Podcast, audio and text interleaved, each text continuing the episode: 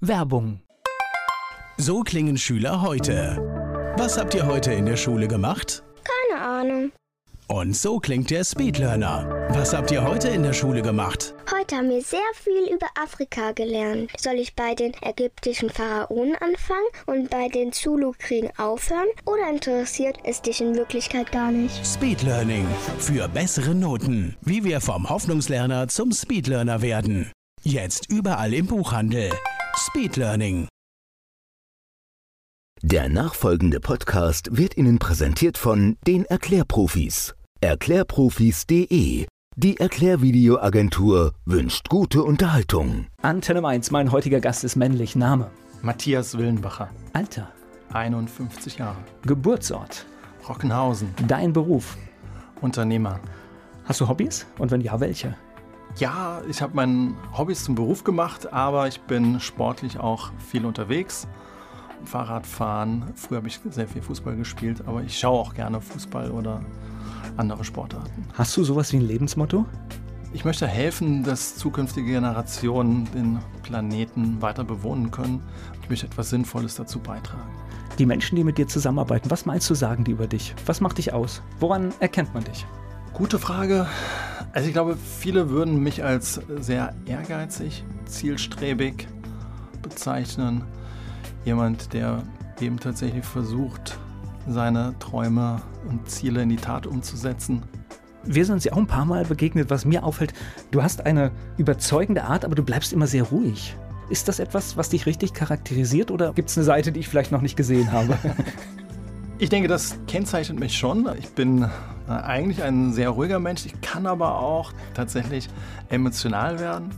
Das äußert sich dann vielleicht eher in einem sarkastischen Spruch als jetzt im Lautwerden. Deswegen fällt es mir vielleicht auf, ich- weil ich finde es angenehm, wenn jemand etwas erklärt und selbst wenn man kontrovers vielleicht eine Meinung da gerade austauscht und jemand bleibt trotzdem ruhig, finde ich das. Vielleicht ist es aber heute so selten geworden, vielleicht fällt es deswegen besonders auf.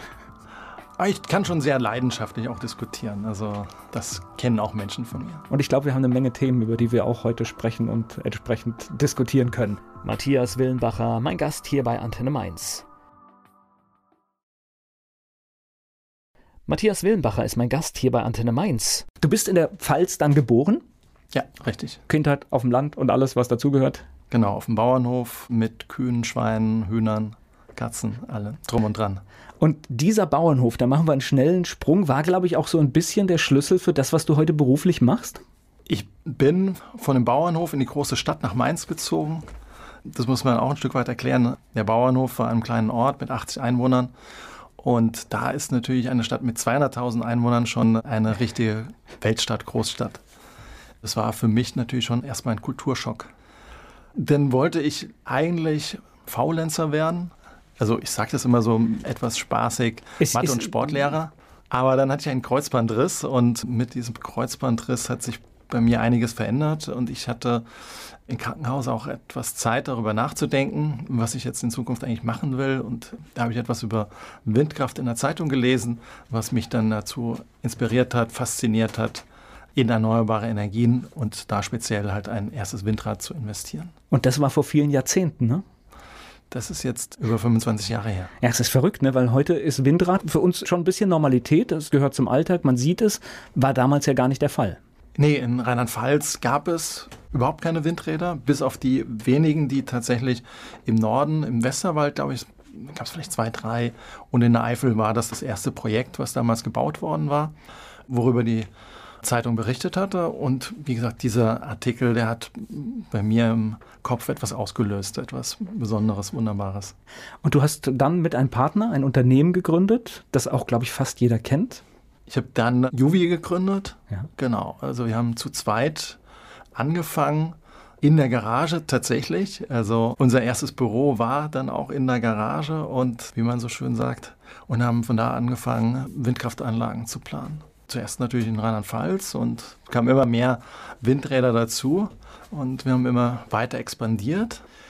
Und mein ehemaliger Deutschlehrer hat mir dann auch mal die Frage gestellt, Matthias, was passiert denn, wenn der Wind nicht weht? Und die einfache Frage oder die einfache Antwort darauf ist, in aller Regel scheint an die Sonne. Und deswegen, wenn man Wind- und Solarenergie kombiniert, dann kann man damit schon sehr viel abdecken. Und deswegen sind wir auch dann in den Solarbereich eingestiegen, später in Bioenergie, um dann halt so die Lücken noch zu füllen, um tatsächlich irgendwann uns komplett mit erneuerbaren Energien versorgen zu können. Also eigentlich schon alles das, über das wir heute immer noch diskutieren und wo wir immer noch Lücken haben und nicht am Ende sind, aber da kommen wir später drauf. Weißt du, wie viele Windräder ihr geplant habt in der Zeit, in der du aktiv warst? Also ich weiß, dass wir über 1000 Anlagen gebaut haben. Geplant haben wir mit Sicherheit vielleicht das Doppelte. Das heißt, ihr wart ein Unternehmen, das solche Projekte geplant hat, auch für andere und dann auch eigene durchgeführt habt? Wir haben vornehmlich für uns selbst geplant. Das heißt eben so alles darum organisiert, was man organisieren muss, von der Grundstücksakquise bis zur Genehmigung, Finanzierung, den gesamten Bau der Anlage. All das haben wir organisiert und hatten dazu unterschiedliche Teams, die zusammengearbeitet haben, was Juvi heute noch tut, was ich jetzt im kleineren mit meiner Nachfolgegesellschaft auch tue. Gleich geht's weiter im Gespräch mit Matthias Willenbacher. Er ist der Mitgründer von Juvi in Wörstadt und mein Gast hier bei Antenne Mainz. Und du bist dann irgendwann bei Juvi ausgestiegen und hast dich dann neu orientiert. Ich war noch längere Zeit bei Juvi tatsächlich Gesellschafter, aber nicht mehr Vorstand. Und in dieser Phase habe ich mir natürlich überlegt, was kann ich denn tun, um weiterhin genau das auch umsetzen zu können, was mich am meisten antreibt. Und das ist eben, wie gesagt, einen Beitrag zu leisten, dass die Erde bewohnbar bleibt. Und da standen für mich zwei Themen im Fokus. Das eine war eigentlich das weiterzumachen, was ich besonders gut kann, eben tatsächlich erneuerbare Energieanlagen planen. Und das hatte ich natürlich 20 Jahre lang sehr gut gemacht. Aber durch ein Wettbewerbsverbot konnte ich es damals halt nicht in der Art weiterführen, wie ich es eigentlich hätte wollen. Und so konnte ich dann nur einzelne Spezialprojekte tun.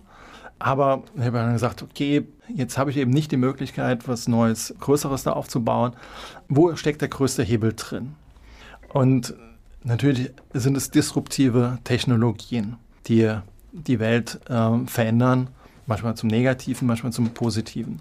Und ich wollte eben in diese disruptiven Technologien und Firmen investieren, die die Welt zum Positiven verändern können. Das heißt, man investiert in Startups und diese Startups haben das Zeug dazu, tatsächlich irgendwo etwas positiv zu verändern. Und das war eben so meine Idee, dass ich gesagt habe, da muss ich mich mal reinarbeiten. Was bedeutet das denn, in solche jungen Unternehmen zu investieren? Was ich aber gelernt habe und gesehen habe, halt einfach toll, dass man Menschen, die sozusagen, wie ich eben 20, 25 Jahre zuvor auch angefangen hatte, dass die das Leuchten in den Augen haben, mit voller Leidenschaft ein Unternehmen voranzutreiben, dass man sich sozusagen da wiederfindet in diesen Gründern. Und das ist einfach eine tolle Sache, diese jungen Menschen zu unterstützen in ihrem Vorhaben. Und was fehlt ihnen meistens? Gewisse Erfahrung, meistens fehlt ihnen Geld und natürlich auch ein gewisses Netzwerk. Wo können Sie wen wie ansprechen? Und all diese Punkte kann ich mitbringen, um eben junge Unternehmer zu unterstützen. Gleich geht's weiter im Gespräch mit Matthias Willenbacher. Matthias Willenbacher hat uns schon verraten, dass er sich an vielen Unternehmen im Bereich der erneuerbaren Energien beteiligt hat und darüber spreche ich jetzt weiter mit ihm hier bei Antenne Mainz. Nach was für Unternehmen hast du da Ausschau gehalten? War das alles Mögliche? Mobilität? Das sind ja viele Fragen, die bei dem Thema aufkommen. Ja, also ich habe natürlich geschaut, erste große Frage ist für mich immer, kann dieses Unternehmen einen positiven Beitrag leisten? Kann es nachhaltig wirtschaftlich sein? Und das ist für mich sozusagen der erste Filter oder die erste Hürde, die dann so ein Unternehmen überspringen muss. Und dann habe ich natürlich auch geguckt, wo kann ich einigermaßen ein Hintergrundwissen, Fachwissen mitbringen? Erneuerbare Energien, selbstverständlich, vollkommen klar, habe ich vor 20 Jahren gemacht. Elektromobilität, 2003 hatte ich mein erstes Elektroauto gekauft. Da gibt es auch ganz witzige Sachen. Da hatte ich dann von einem Politiker, der heute im Landtag sitzt, der hatte mich damals besucht und hat gemeint, so in der Stadt, im Stadtrat würden sie über Juvi so reden, naja, das ist doch die Firma, da steht so ein komisches Plastikauto vor der Tür. Das war so ein Einsitzer, dreirädrig. Das war mein erstes Elektroauto. Und dann habe ich mich mit diesem Thema sehr intensiv auseinandergesetzt und habe dann gesagt, Mobilität, Elektromobilität ist auch mein Thema. Ich komme aus der Landwirtschaft, also Landwirtschaft, Ernährung sind dann natürlich auch Themen, in denen ich mich auskenne. Und was wir mit Juve in Nörstadt gemacht haben, eines der energieeffizientesten Bürogebäude zu bauen, damals schon komplett aus Holz, CO2-bindend, plus Energiegebäude. Gutes Raumklima. Genau, da hatte ich natürlich auch dann viel Hintergrundwissen. Das sind sozusagen die vier Themenfelder, auf denen wir uns tummeln, in die ich investiere. Das ist ein gewisser Fokus und ja, da versuchen wir den Unternehmen natürlich auch zu helfen. Jetzt ist ja diese Vision, die du da hast, äh, zu sagen, Unternehmen unterstützen, die die Welt ein bisschen besser machen. Da kann natürlich jeder einen Beitrag zu leisten, du auch als Unternehmer. Aber wenn man so einen richtig großen Wurf machen will, braucht es auch viel Geld, oder? Ja, natürlich. Wir investieren in aller Regel zu einem Zeitpunkt, wo ich sage, das ist kurz vor der Marktreife, äh, so ein Unternehmen. Manchmal kann es auch ein bisschen länger dauern, manchmal sind wir auch schon drin, wenn die Produkte am Markt sind. Das heißt, die Gründer haben schon nachgewiesen, dass sie ein gewisses Stehvermögen, Durchhaltevermögen mitbringen und brauchen dann in der Regel irgendwo so zwischen 200.000, 300.000 und vielleicht 2, 3 Millionen. Das sind so die Größenordnungen, wo wir dann auch in Unternehmen dann mit 500.000 oder einer Million reingehen was aber natürlich dann nicht reicht, um die komplette Marktreife zu erreichen. Da müssen weitere Finanzierungsrunden gemacht werden und dann helfen wir durchaus auch weitere Investoren mit an Bord zu holen. Wir haben eine eigene Abteilung, die sich genau auf dieses Thema spezialisiert hat.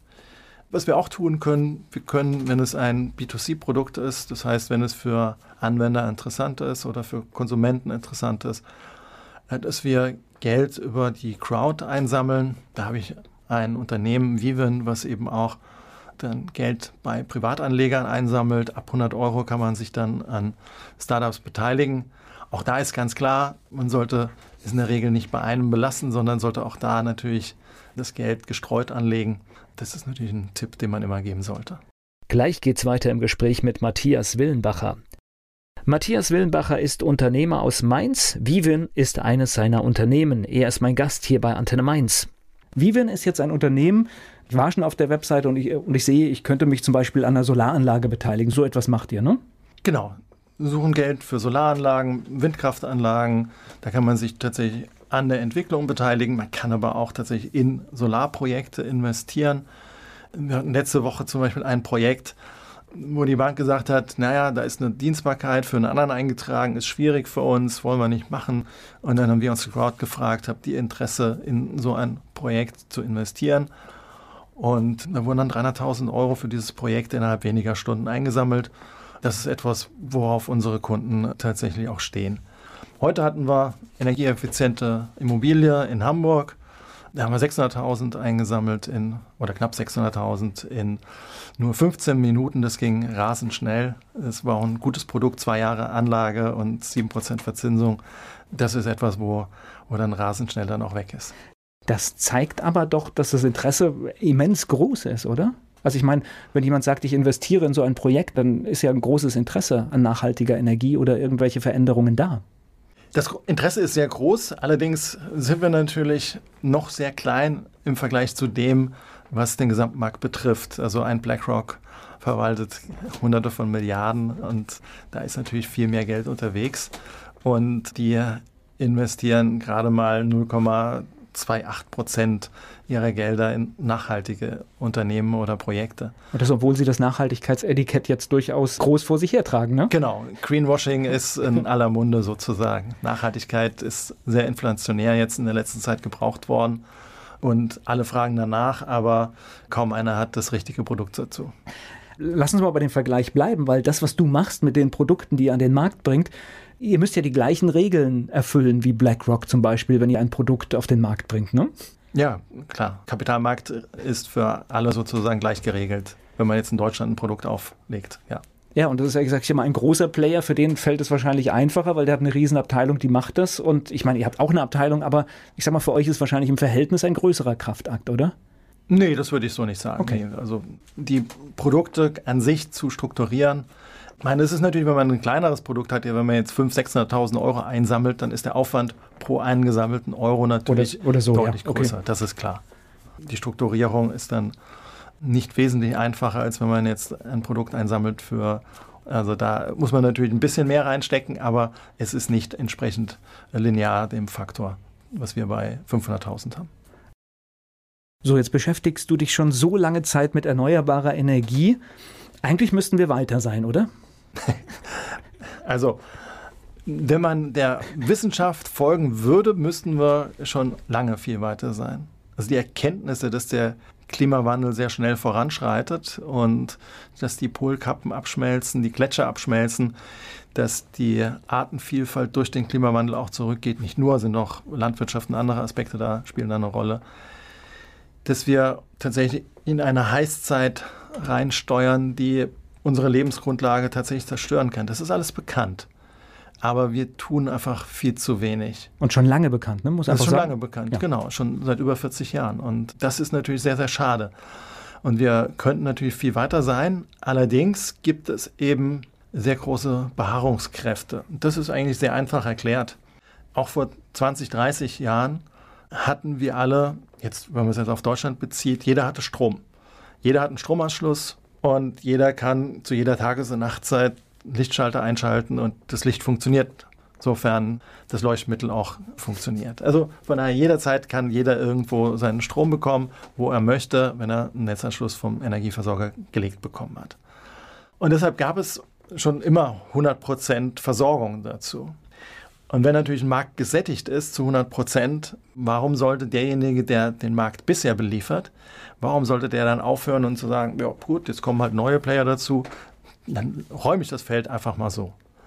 Und das ist natürlich auch von den Strukturen, das sind, waren vorher staatliche Energieversorger, sind dann große multinationale Konzerne geworden, die große Kraftwerke betreiben, große Infrastrukturprojekte, die eben über 15, 20 Jahre abgeschrieben werden. Und dann haben die natürlich keine Lust, wenn es endlich mal ans Geldverdienen geht mit so einem Kraftwerk, das dann einfach abzuschalten. Und je schneller die Erneuerbaren dann vorangegangen wären, umso schneller hätten dann Kohle- und Atomkraftwerke abgeschaltet werden müssen. Und das wollten sie verhindern. Und dann haben sie ganz viele Mittel und Hebel in Bewegung gesetzt, damit eben genau das verhindert wird. Und das, was kaum einer weiß, nach Fukushima gefühlt hat jeder zweite Bürgermeister bei Juve dann angerufen hat gesagt, komm, lass uns doch auch einen Wind- oder Solarpark bauen. Oder Bioprojekt oder Mobilitätsprojekt. Also irgendwas wollten die alle machen. Aber kaum ein Jahr später hat die Politik dann den Ausstieg aus der Solarenergie beschlossen. Total verrückt. Wir hatten über 100.000 Arbeitsplätze im Solarbereich.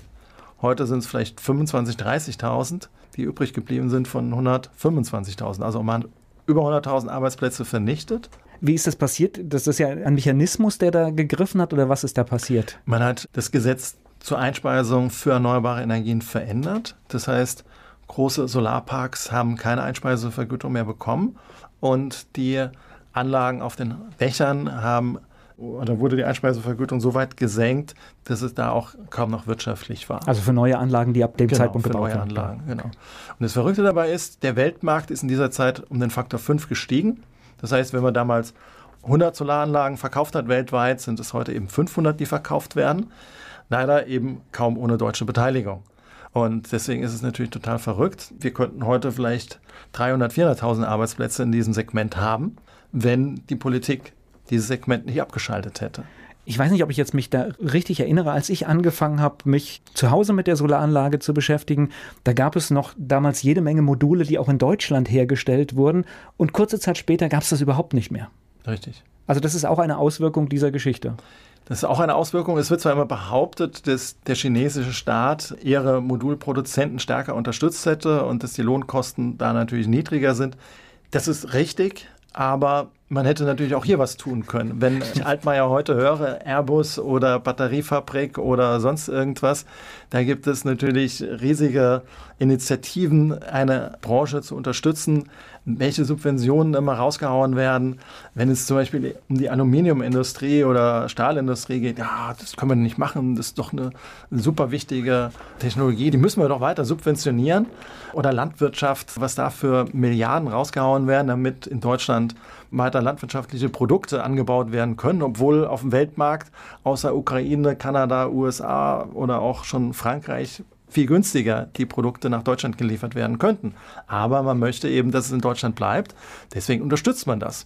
Bei der Solarenergie hat man gesagt, ach nee, es gibt ja jemanden, der das billiger kann, dann gehen wir direkt da raus. eben aufgrund der Lobbyarbeit der Kohle- und Atomkraftwerksbetreiber dann sozusagen der Hintergrund. Weil das Argument kann ja nicht stechen, weil im Prinzip die Lohnkosten sind ja egal in welchem Bereich, in anderen Ländern immer billiger. Und wir haben ja trotzdem irgendwelche Sachen, die hier hergestellt werden. Und dafür gibt es ja Gründe. Ja. Und der, der Anteil der Arbeitsleistung bei der Solarmodulproduktion ist jetzt nicht besonders hoch. Also Materialkosten sind viel entscheidender. Ja, klar, die Rohstoffe, die dafür gebraucht werden. Ne? Genau. Das ist letztendlich das Entscheidende und die werden teurer.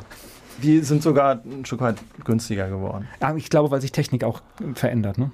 Genau, und weil natürlich mit jeder größeren Siliziumfabrik hat man natürlich auch da Möglichkeiten, das günstiger zu machen. Der Hauptrohstoff für Solarmodule ist eben Silizium und das ist jetzt ein Produkt, was sehr häufig auf der Erde vorkommt. Gleich geht's weiter im Gespräch mit Matthias Willenbacher.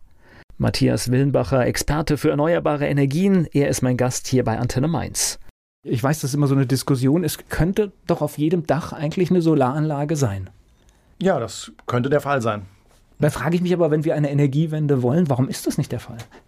Ja, weil die Politik eben dagegen gearbeitet hat. Das ist der erste Grund und man möglichst viele Hürden aufgebaut hat. Eine der größten Hürden ist eben tatsächlich, wie bekomme ich überhaupt einen Netzanschluss? Also ich habe jetzt auch gerade wieder eine Solaranlage hier in Mainz ins Netz nehmen wollen. Bis die Stadtwerke dann den Netzanschluss fertiggestellt hatten, hat es vier Monate gedauert. Und man musste ganz viele bürokratische Hürden überwinden, um sowas erstellen zu können. Man muss neue Zählerschränke in aller Regel einbauen. Ganz komplexe Dinge muss man beachten, die aus meiner Sicht nicht zu beachten wären, würde man dem Energieversorger diese Bürde auflassen und sagen, hey, jeder Energieversorger muss den Netzanschluss für, sage ich mal, 500 Euro bei Privathaushalten herstellen. Und ab 500 Euro ist einfach Schluss, dann ist ein Deckel. Ich bin mir sicher, dass den Energieversorgern ganz viele Möglichkeiten einfallen würden, wie sie günstig den Netzanschluss herstellen könnten. Aber so kostet durchaus ein Netzanschluss mal 1000 oder 1500 oder vielleicht sogar 3000 Euro für einen Privathaushalt, was dann schon fast so viel ist wie die gesamte Rest der Anlage. Ja, wäre ein Marktanreiz einfach, ne? Ja. Jetzt höre ich immer, und jetzt bist du ja ein ausgewiesener Fachmann, wir müssen den, zum Beispiel den Windstrom im Norden produzieren und ihn über lange Trassen in den Süden bringen. Ist das sinnvoll? Nein, das ist überhaupt nicht sinnvoll. Ganz einfach erklärt. Die Stromleitung, die kostet nämlich auch sehr viel Geld. Und man glaubt ja immer, man hätte dann weniger Masten in der Landschaft, wenn man das im Norden tun würde. Das Gegenteil ist der Fall. Wir brauchen ungefähr doppelt so viele Strommasten, wie wir Windräder brauchen würden, wenn wir den Strom hier direkt vor Ort herstellen. Und ein ganz entscheidender Punkt, wenn man jetzt auf Strommasten verzichtet oder wenn man es ja, wenn man es per Strommasten baut, dann haben wir ungefähr so viele Kosten, den Strom von Nord nach Süd zu transportieren, wie der Strom kostet, wenn man ihn direkt hier herstellt. Das sind so um die 5, 6 Cent kostet der Stromtransport von Nord nach Süddeutschland. Also müsste in der Nordsee der Strom kostenlos zur Verfügung stehen, um pari zu sein mit dem Windstrom hier aus der Region. Und wenn man dann hingeht und sagt, okay, man möchte die Masten vermeiden, dann wird es noch teurer. Also am Ende kann man es dann nicht mehr bezahlen. Also jetzt gerade in Baden-Württemberg und Bayern läuft es ja darauf hinaus, dass Protest so hoch ist, dass immer mehr unter der Erde passiert bei den Trassen. Das sollte auch so sein, aber wie gesagt, es ist eigentlich nicht sinnvoll, den Strom zu transportieren, weil der Transport keinen Vorteil bringt. Es ist eben keine Speicherung. Wenn, dann müsste man sich mehr um die Speicherung bemühen. Und wie gesagt, wenn man eben da den Strom produziert, wo er auch gebraucht wird, muss man ihn über nur eine kurze Strecke transportieren, hat weniger Verluste und ist eben wesentlich günstiger, als wenn man den Strom von Nord nach Süd transportiert. Okay, dann gibt es ja immer noch diese Idee, man geht in sehr heiße Länder mit sehr viel Sonne und speichert dort den Strom und, oder die Energie und bringt sie irgendwie her. Ist das ein sinnvolles Konzept oder kann das ein sinnvolles sein? Hört sich erstmal verlockend an, weil man zum Beispiel doppelt so viel Strom aus einer Solaranlage in der Wüste in Nordafrika produzieren kann wie hier in Deutschland.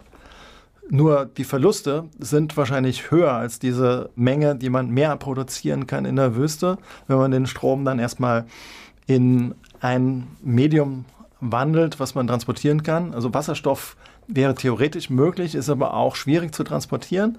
Wenn, dann müsste man direkt einen Stoff wie Methanol herstellen, was dann einfacher transportabel ist. Und wenn man das dann tut, dann hat man überhaupt keinen Vorteil mehr, weil bis das hergestellt ist, transportiert ist und hier wieder umgewandelt ist, hat man mehr Verluste, als wenn man direkt hier den Strom produziert, direkt verbraucht, in den Speicher reinbringt, ins E-Auto reinbringt oder in die Heizung steckt. Also man hat wesentlich mehr Vorteile, wenn man es hier macht. Und was ich erwähnen möchte, und das äh, ist mir eine Herzensangelegenheit, es wird ja immer behauptet, naja, wir könnten die Energiewende in Deutschland gar nicht alleine umsetzen oder wir hätten gar nicht die Potenziale dazu. Und es ist ganz einfach und ganz schnell erklärt, dass es doch möglich ist. Windenergie ist heute schon der größte Energieträger im Strombereich in Deutschland, was viele noch nicht wissen. Ist vor Braunkohle und natürlich erst recht vor Steinkohle oder Atomenergie ist es der größte Beitrag, der zum Strom geliefert wird, kommt eben aus Windkraft. Aber es ist natürlich immer noch zu wenig, sind nur rund 25 Prozent. Wenn man jetzt aber sich alle Windräder in Deutschland anschaut und sagt, okay, man bildet jetzt einen Durchschnitt, wie viel Strom liefert ein durchschnittliches Windrad heute? Das ist etwa Strom für 1000 Haushalte. Ein neues, modernes Windrad kann aber Strom für 6000 Haushalte liefern. Das ist der sechsfache gegenüber einem durchschnittlichen. Und eben habe ich ja gerade erzählt, wir haben heute 25 Prozent, wenn man das mit sechs multiplizieren würde. Also man baut alle Windräder ab, baut genau dieselbe Anzahl, ungefähr 30.000, baut man neu auf. Das heißt, das Thema mit den Konflikten, wo ist ein neuer Platz, wäre eigentlich auch erstmal kein Argument? Oder, oder? Nein, nicht ganz. Also ich würde die Windräder anders verteilen. Heute haben wir ganz viele natürlich in Norddeutschland und in Bayern so gut wie gar keine, in Baden-Württemberg auch nicht so viele. Ich würde einfach sagen, hey, jede Großgemeinde, hier in Rheinland-Pfalz haben wir ja Verbandsgemeinden, also Verbandsgemeinde ist eine Großgemeinde, in jeder Großgemeinde drei Windräder. Und dann haben wir ich, ich, nehme jetzt Beispiel, ich wohne in der Verbandsgemeinde Bodenheim, knapp 20.000 Einwohner, drei Windräder, wäre ja ungefähr das, was du jetzt gerade sagst, ne? Genau, ja. genau. Also in Rheinland-Pfalz sind Verbandsgemeinden vielleicht ein Ticken größer als, äh, als ist eine kleine, ist, ist, eine, ist eine kleine Verbandsgemeinde, genau. Ja, da würde man ungefähr hinkommen. Vielleicht sind es in Rheinland-Pfalz dann pro Verbandsgemeinde fünf Windräder oder sowas, aber in der Summe, wie gesagt, drei, drei Windräder pro Gemeinde und damit hätten wir in der Summe 30.000 Anlagen und eben gleichmäßig über Deutschland verteilt.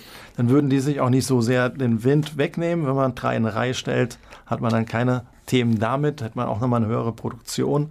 Wäre eigentlich ziemlich einfach. Damit sind wir aber natürlich noch nicht am Ende. Wir brauchen die Solarenergie. Das ist ein ganz wichtiger Beitrag. Und auch da ist es ziemlich einfach.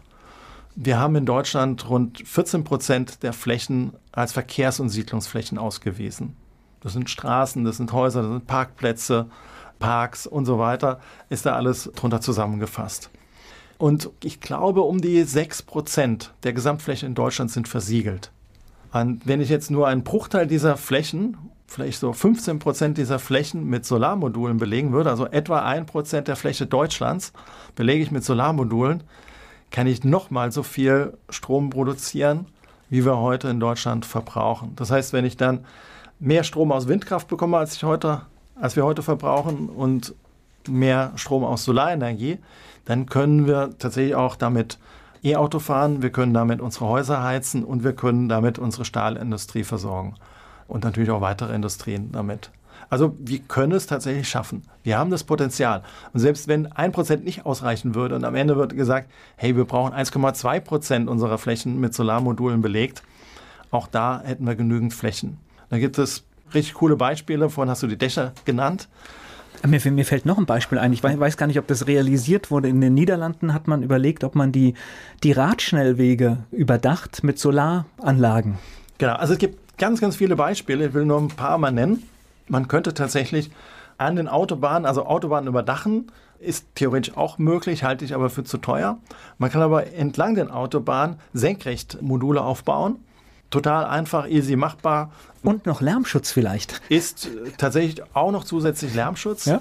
Das könnte man aufbauen, ist wirtschaftlich super günstig machbar. An allen Autobahnen, Bundesstraßen, Bahnstrecken entlang, wo halt kein Wald ist, sowas dann hingebaut. Ist total easy. Man könnte auf künstlichen Seen kann man tatsächlich auch Solarpotenzial nutzen. Schwimmende Solaranlagen gibt es schon einige. Hat man ausprobiert, bringt ungefähr 10, 15 Prozent mehr Ertrag als eine andere Solaranlage. Man könnte, und das ist auch ein, ein ganz interessantes Thema, man könnte eine Solardachpflicht für jedes Auto einführen, für jeden LKW und würde damit schon mehr Leistung installieren, als wir heute in Deutschland bisher installiert haben, wenn wir jedes Fahrzeug tatsächlich mit Solarzellen ausstatten würden. Ist eigentlich einfach und wahrscheinlich, wenn du es in der Menge machen würdest, wäre es auch kein Kostenfaktor mehr. Das habe ich auch noch gelernt jetzt, weil ich in ein Elektromobilitäts-Startup investiert habe, dass die Lackierung mit das teuerste an einem Fahrzeug ist, weil dieser Vorgang sehr lange dauert. Also jetzt einen Motorblock reinzumontieren, geht wahrscheinlich auch in 30 Sekunden oder eine Minute. Aber ein Auto zu lackieren dauert immer noch wesentlich länger. Das heißt, man muss um so eine Straße dann fertigstellen, muss man, keine Ahnung, einen riesigen Bereich für das ganze Fahrzeug hat man, sage ich mal, 100 und für die Lackierung zu machen hat man nochmal 100 an Platz. Also braucht man ungefähr den doppelten Platz, nur um dann die Lackierung fertigstellen zu können. Und deswegen ist die Lackierung so teuer. Wenn man stattdessen Solarzellen drauf macht, ist es sogar günstiger, die Solarzellen aufzukleben bzw. zu integrieren, als ein Fahrzeug zu lackieren. Was würde das für eine Leistung bringen, wenn das Auto immer draußen ist? Wie weit komme ich damit? Noch, da kann man um die 30, 40 Kilometer an einem Sommertag und an einem Wintertag sind es halt nur vielleicht dann drei, vier Kilometer, aber das ist schon möglich. Na gut, in der Masse bei jedem Auto wäre es schon ein großer Schritt in die Richtung, wo wir hinwollen. Ja, also beim Kleinwagen kann so eine Solaranlage ungefähr die Hälfte des Strombedarfs liefern, was das Auto dann im Jahr verbraucht. Interessant ist also 10% unseres Strombedarfs wird heute über Solarstrom gemacht und das könnte man in etwa auch erreichen, indem man jedes Fahrzeug mit Solarzellen belegt. Ich spreche gleich weiter mit Matthias Willenbacher. Es geht hier um erneuerbare Energien bei Antenne Mainz. Matthias Willenbacher ist mein Gast. Jetzt überlege ich, wenn wir alle eine Anlage auf dem Dach haben, wenn wir ein Solarmodul am Auto haben, da brechen ja natürlich aber auch traditionelle Geschäftsmodelle weg, ne? Da brechen traditionelle Geschäftsmodelle weg, aber sind eben neue, die dazukommen. Also von daher, wir haben den Wandel ja immer erlebt. Also ich denke, wir haben in unserem Alter sehr gut miterlebt, wie erzählt worden ist, wenn der Computer kommt, dann sind alle Sekretärinnen arbeitslos. Im Gegenteil. Also das ist ein gutes Beispiel, weil genau ja. das Gegenteil ist eigentlich passiert, ja. ja. Und bei der Digitalisierung, da sind alle total scharf drauf, dass wir alles digitalisieren. Das ist ja eigentlich eine hohe Effizienzmaßnahme. Haben wir gesehen bei der Corona-Pandemie jetzt, dass unsere Gesundheitsämter nicht digitalisiert sind und wie rückständig Deutschland an der Stelle ist. Faxe ja. haben wir. Ja, da müsste sehr viel passieren. und das wird positiv gesehen dass da Digitalisierung kommt und alle Leute wünschen sich das. Und genau das würde ich mir persönlich auch wünschen, dass es eben bei der Energiewende und bei diesen nachhaltigen Themen auch der Fall ist. Aber wie gesagt, es gibt eben immer Lobby dagegen. Äh, genau, das war eigentlich der Punkt, den ich machen wollte, weil es gibt ja. natürlich Interessensvertreter, die jetzt in diesem Energiebereich gut zu Hause sind und sehr viel Geld verdienen. Genau, und so war es eben beim Diesel auch. Bis vor gut einem Jahr gab es eine deutsche Autoindustrie gesagt hat, naja, also Elektroauto, ja schön und gut, aber das dauerte alles noch sehr lange. Und ich war tatsächlich bei einer Versammlung dabei, nannte sich Nationale Plattform für Elektromobilität. Da war ich persönlich eingeladen, so als der Alibi nachhaltige Typ aus dem Bereich erneuerbare Energien. Und da waren ganz viele DAX-Vorstände, waren da mit eingeladen und hatte Frau Merkel die Frage gestellt, naja, wie ist denn die Reichweite bei so Elektroautos? Das war im Jahr 2012, hat sie diese Frage gestellt in diese große Runde. Und da hat der Zetsche damals Vorstandsvorsitzender von Daimler gesagt, naja, 150 Kilometer ist so das, was wir maximal erreichen können und in den nächsten zehn Jahren wird auch nichts weiteres dazukommen. Und dann habe ich versucht zu sagen, ja, aber ich habe schon einen Tesla, der 300 Kilometer weit kommt. Und dann haben sie mich sozusagen weggedrückt. Also da durfte ich das nicht weiter ausführen. Und diese Möglichkeit, dass da sehr viel passiert, ist einfach vollkommen klar. Und heute, wie gesagt, die Autoindustrie hat sich komplett gedreht und hat gesagt, wir wollen jetzt in Richtung Elektromobilität gehen, weil sie merken, wenn sie jetzt nicht auf den Zug aufspringen, ist der Zug abgefahren. Dann ja. schaffen sie es nicht mehr. Und deswegen hat sich das komplett gewandelt. Ich glaube, sogar Volkswagen ist mittlerweile sogar auf dem Weg wieder an die Spitze in diesem Segment auch, ne? Ja? Also die sind jetzt sehr stark, ne? Sehr stark aufgestellt, ja. Und sie haben das Ruder, ich hoffe, noch rechtzeitig rumgerissen. Und ist eben nicht den Amerikanern oder Chinesen das Feld oder Südkoreanern einfach überlassen, sondern da muss jetzt einfach was getan werden. Dass da radikaler Umbruch gemacht worden ist und gesagt worden ist, ja, die Effizienz eines Elektroautos ist einfach am höchsten und Wasserstofffahrzeuge und andere können da den Elektrofahrzeugen einfach nicht das Wasser reichen. Die sind einfach nicht so effizient. Deswegen setzen wir da voll auf Elektromobilität, batterieelektrische Elektromobilität. Das hat der VW-Chef erkannt und hat eben den Konzern voll darauf eingeschworen, das zu tun. Und eben von einem Gegner sind sie zu einem Befürworter geworden. Aber in diesem Segment ist es einfacher, weil es ein Consumer-Produkt ist. Beim Strom, das ist zwar auch ein Consumer-Produkt, aber wir brauchen dazu eine Infrastruktur, nämlich den Netzanschluss. Und da gibt es einfach das Oligopol und da kann nicht einfach einer von außen kommen. Die Chinesen können nicht einfach hingehen und können jetzt uns Strom verkaufen. Das funktioniert nicht. Sie können uns Solarmodule verkaufen, aber nicht den Strom. Der kommt immer noch aus der Steckdose. Übrigens, das Argument, das damals zu den Autos kam, war auch damals schon falsch, weil jeder, der sein eigenes Fahrverhalten mal genau analysiert, meine Durchschnittsfahrt ist acht bis zehn Kilometer. Also ich wäre auch damals, selbst wenn die Leistung nur 150 Kilometer ist, wäre ich bestens zurechtgekommen. Richtig. Trotzdem haben viele Leute Angst davor, irgendwann mal liegen zu bleiben. Aber diese Angst ist natürlich auch entsprechend aufgepusht worden. Ich fahre jetzt seit 2003 Elektroauto und seit 2008 ausschließlich. Und es funktioniert. Also es geht schon. Natürlich am Anfang gab es natürlich wenige Ladesäulen. Erst als Tesla dann ein komplettes Ladesäulennetz über ganz Europa aufgezogen hat, war es dann tatsächlich auch möglich, abseits von der heimischen Steckdose dann auch mal weitere Strecken zu fahren. Das war dann kein Thema mehr. Das ist aber halt möglich. Und das hat aber einfach auch etwas damit zu tun, dass die Politik dem nicht im Wege steht. Und das ist jetzt eben erreicht, tatsächlich. Ich spreche gleich weiter mit Matthias Willenbacher. Wir sprechen über Energiewende, erneuerbare Energien und vieles mehr. Matthias Willenbacher ist mein Gast hier bei Antenne Mainz. Du hast gerade Speicher gesagt. Ich glaube, das ist aber auch in vielen Stellen der Schlüssel für die Zukunft. Ne? Das heißt, dass du Strom produzierst, ihn zwischenspeicherst und ihn dann abrufst, wenn du ihn brauchst. Das ist natürlich tatsächlich notwendig. Bisher holen wir unseren Strom aus der Steckdose. Der Strom wird aber natürlich auch nicht gleichmäßig hergestellt. Viele sagen zwar, man braucht Grundlastkraftwerke, aber das ist falsch. Wir brauchen bedarfsgerechte Versorgung. Das heißt, tagsüber brauchen die meisten Menschen mehr Strom als nachts. Und unter der Woche auch mehr als am Wochenende, im Winter mehr als im Sommer. Also müssen wir unseren Kraftwerkspark eigentlich dem Verbraucherverhalten anpassen. In Zukunft werden wir ein Stück weit eine Veränderung sehen. Wir haben dann eben Windstrom, wenn der Wind weht. Wir haben dann Solarstrom, wenn die Sonne scheint. Mit den modernen neuen Anlagen ist es ziemlich oft der Fall. Also wir können tatsächlich schon einen kleinen Windtauch ausnutzen, damit Windkraftanlagen schon viel Strom produzieren. Die Solarzellen sind viel besser geworden, auch bei Schwachlicht eben heute schon dann die Sonnenstrahlen oder beziehungsweise auch Sonnenstrahlen, die man nicht sieht, also bei Bewölkung dann Sonnenstrahlen in Strom umzuwandeln. Und Sie haben auch das nur, das ist meine Erfahrung, Sie haben auch nie die Leistung verloren, wie am Anfang prognostiziert wurde. Das heißt, auch alte Module leisten eine ordentliche Arbeit. Ja, also da, da haben wir sehr viel erreicht und eigentlich können wir da einen Haken dran machen. Ist trotzdem halt leider noch genug zu tun. Und das, ah ja, das Thema Speicher. Genau, wir müssen eben bedarfsgerecht die Energie zur Verfügung stellen und das spielt der Speicher natürlich eine große Rolle. Aber ich denke, letztendlich muss auch der Verbrauch ein Stück weit an die Erzeugung angepasst werden. Das ist, glaube ich, auch notwendig, damit die Energie besonders günstig ist. Natürlich kann man sagen, okay, wir verändern nichts am Verbrauch und da gibt es Dinge, die uns wehtun. Also wenn ich jetzt zum Beispiel tatsächlich Fernsehen gucken möchte und dann möchte ich es halt zu der Zeit tun, wo ich es halt will, oder das Licht einschalten zu der Zeit, wo ich will. Aber das halt, die Wäsche zum Beispiel, das kann man zu einem gewissen Zeitpunkt dann programmieren, dass die halt zu einem gewissen Zeitpunkt gewaschen wird. Noch viel einfacher ist es natürlich, ich kann eine Gefriertruhe, wo man eigentlich wenig mit zu tun hat, da kann man sagen, okay, wenn der Strom oder wenn besonders viel Strom zur Verfügung steht, dann kühle ich eben ein bisschen weiter runter. Statt minus 18 habe ich dann vielleicht minus 20 oder minus 22 Grad.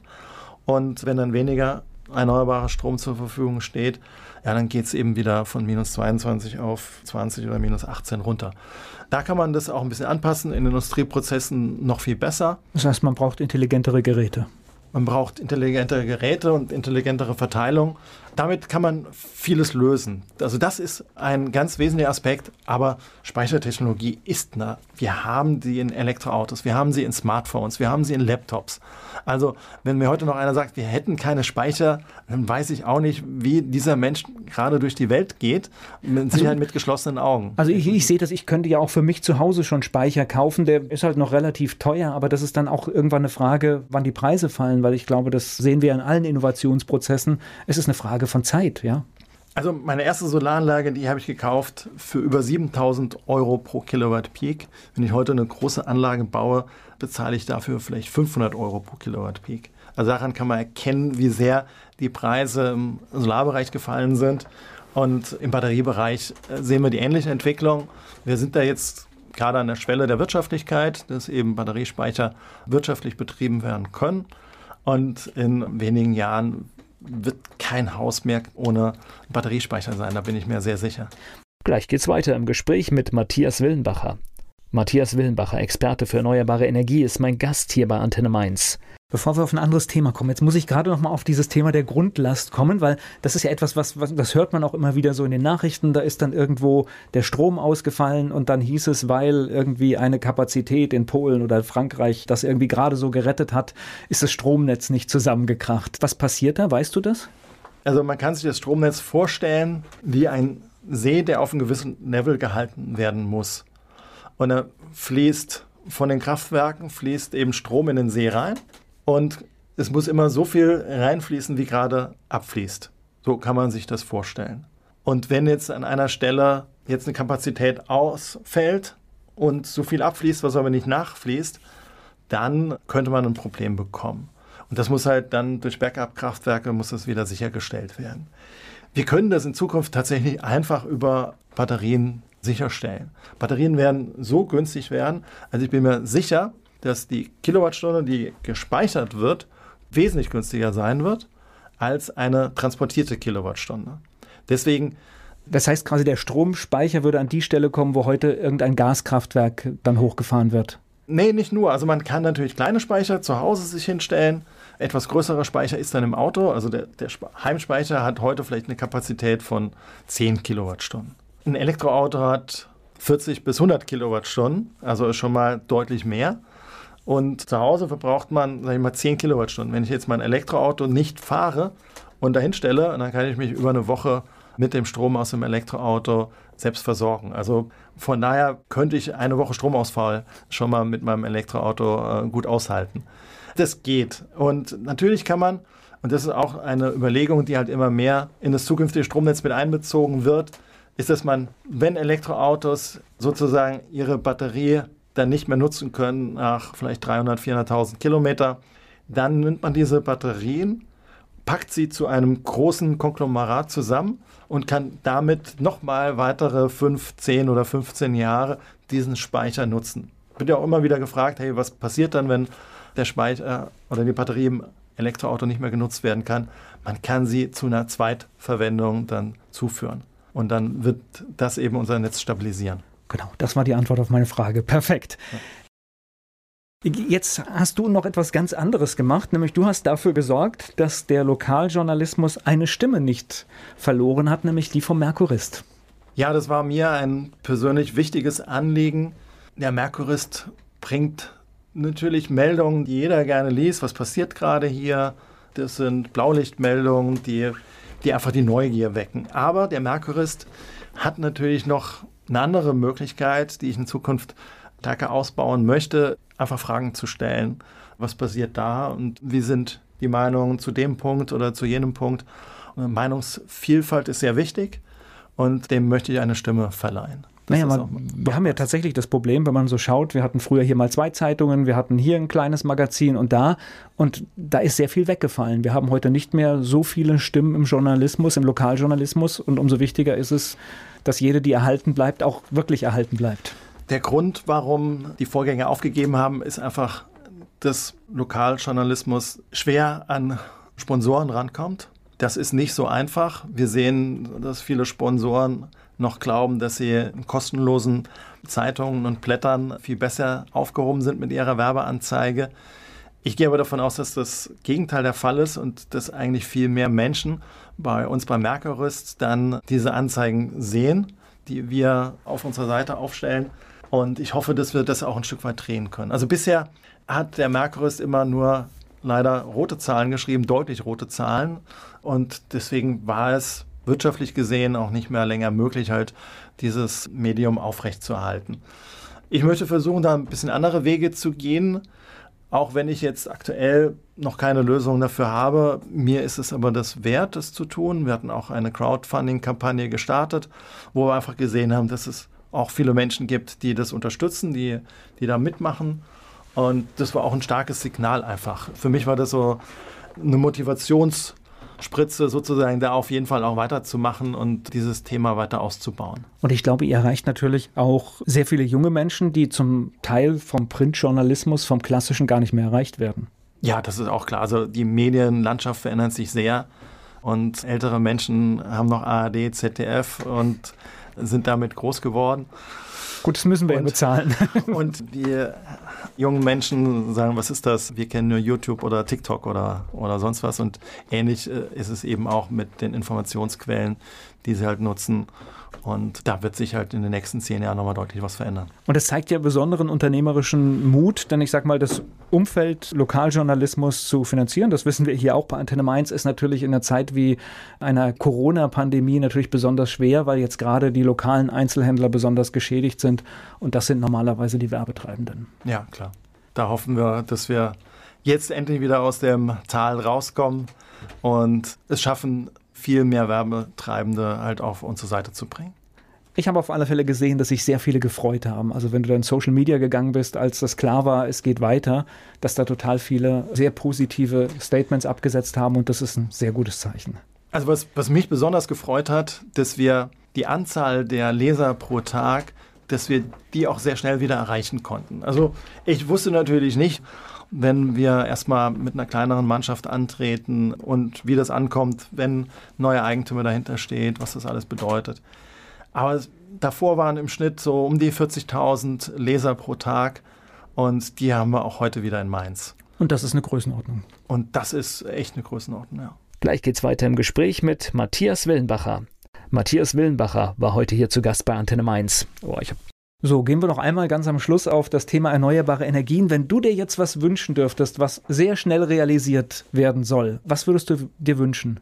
Ja, das ist ja ganz einfach. Natürlich, dass wir in den nächsten zehn Jahren unsere Energieversorgung komplett auf erneuerbare Energien umstellen. Nicht nur im Strombereich, sondern eben tatsächlich komplett. Vorhin habe ich schon erwähnt, wie das funktionieren könnte. Drei Windräder pro Gemeinde, ein Prozent der Fläche mit Solarmodulen belegt und natürlich entsprechend der Fortschritt bei den Speichern würde uns helfen, das entsprechend umzusetzen. Verbrauchsanpassungen und so weiter. Das wäre klasse. Und was sich dazu ändern würde, wäre eben eine Kampagne von oben runter zu sagen, hey, drei Windräder pro Gemeinde, jetzt sucht mal die drei Standorte in eurer Gemeinde, die ihr haben wollt. Und ihr habt jetzt eben zwei Jahre, maximal drei Jahre Zeit dazu und los geht's.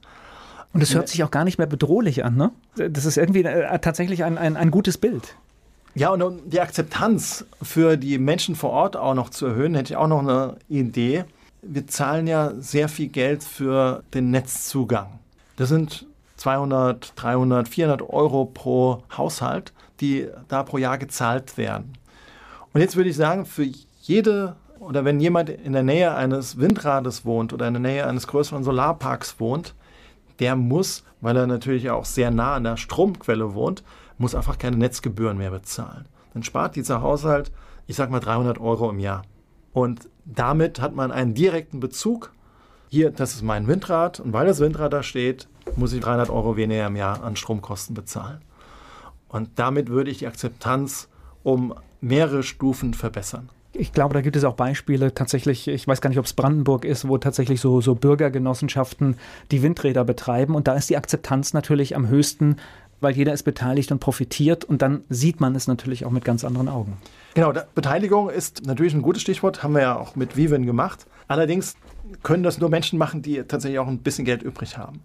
Die ich vorgeschlagen ja. habe mit den Netzentgelten, da macht jeder mit, weil er einfach Geld spart und muss kein Geld in die Hand nehmen.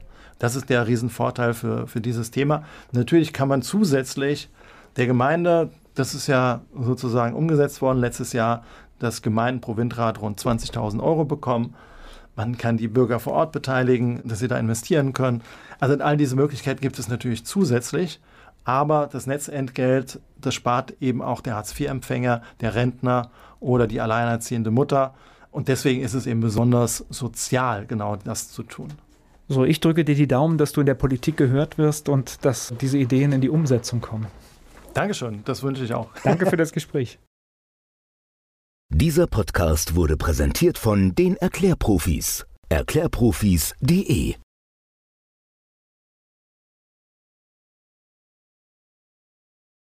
Werbung. So klingen Schüler heute. Was habt ihr heute in der Schule gemacht? Keine Ahnung.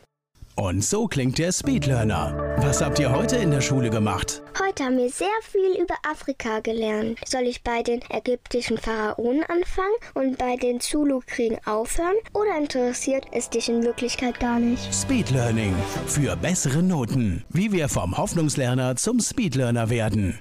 Jetzt überall im Buchhandel. Speedlearning.